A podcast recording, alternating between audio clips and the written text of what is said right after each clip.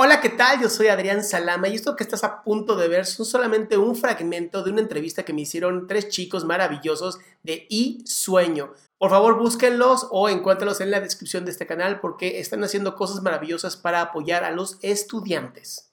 Oye, ¿y qué opinas, por ejemplo, de muchos jóvenes que tienen depresión o entre comillas tienen depresión por no estar estudiando lo que realmente les apasiona?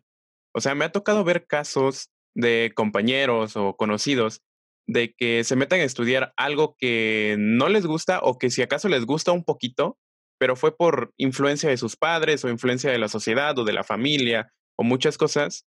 Y llega un punto dentro de la carrera en que ya no aguantan para nada. O sea, ya nada más van, pero como zombies. No porque en realidad van y porque les encanta estar ahí estudiando y platicando de todos esos temas y todo eso.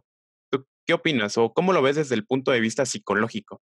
Eh, es, este, es esta necesidad de complacer a nuestros padres que todos tenemos, ¿no? Y, nos sentimos en deuda con ellos.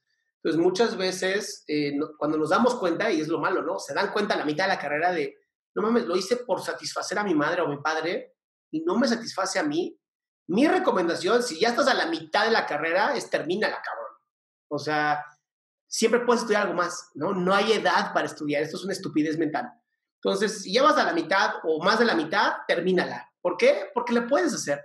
Porque ya has demostrado que pudiste hacer la primera mitad. O sea, es como alguien que empieza un pinche maratón y al kilómetro 20, 21 dice, no, esto no es para mí. Güey, ya corriste medio maratón, no mames, acábalo.